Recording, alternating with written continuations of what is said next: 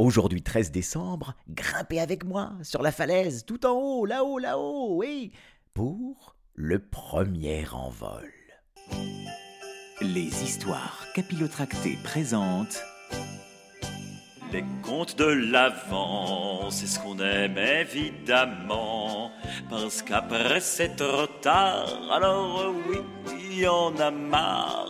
Nous on veut des contes de fées, des histoires qui font rêver.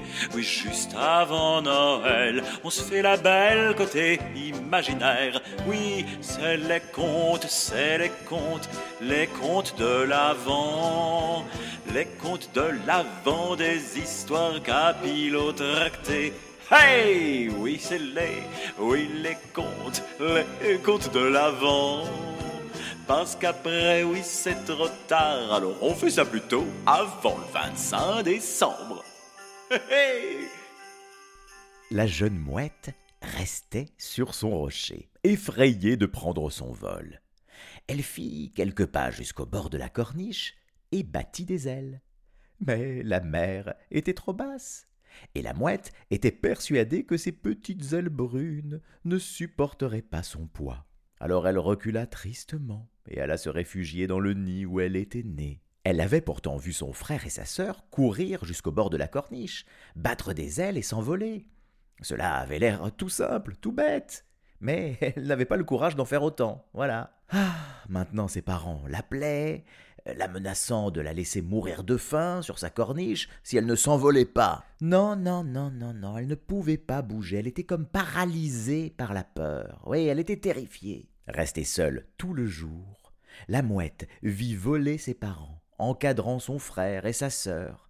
Il leur montrait euh, comment s'élever dans le ciel, tomber en piqué, frôler les vagues et plonger pour pêcher.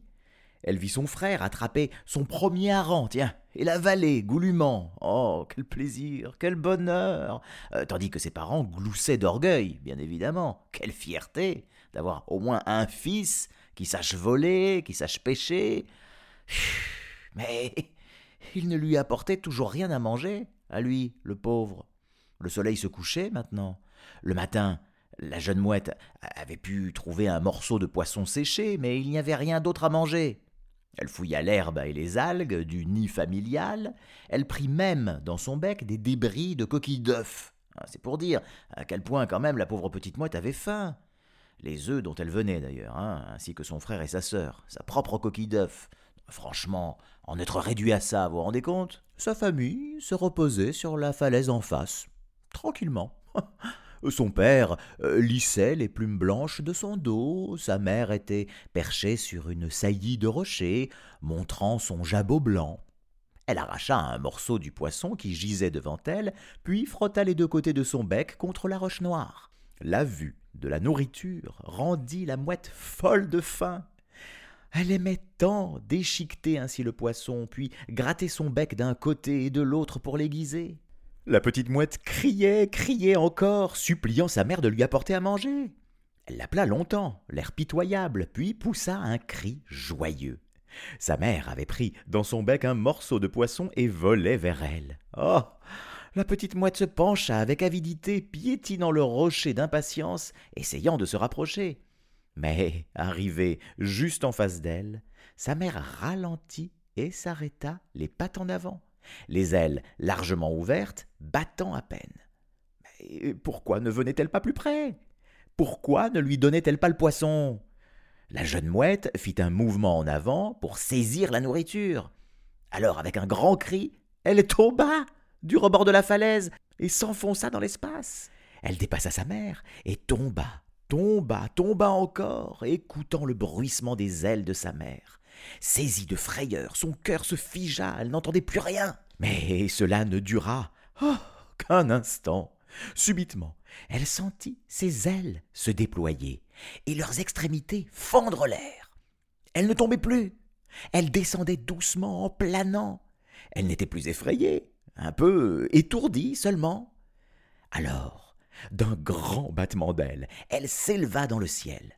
Criant de joie, battant encore des ailes, elle s'éleva plus haut, encore plus haut. Redressant sa poitrine, elle fit face au vent. Voilà qui est bien cria sa mère, en s'élevant au-dessus d'elle. La petite répondit d'un cri, puis elle oublia qu'elle ne savait pas voler depuis longtemps, commença à descendre en piqué et à remonter.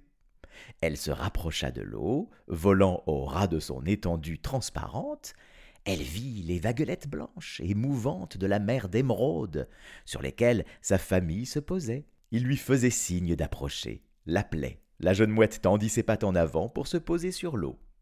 Mais ses pattes s'enfoncèrent. Hurlant de frayeur, elle tenta de se soulever en battant des ailes. Mais ses pattes s'enfoncèrent encore, et son ventre toucha l'eau. La petite mouette ne sombra pas, elle flottait. Autour d'elle, les membres de sa famille lui criaient des félicitations, lui proposant des morceaux de poisson à foison, à gogo. Eh oui, ça y est, c'était le grand jour, le grand événement. La toute petite mouette avait fait son premier vol. À demain, les amis.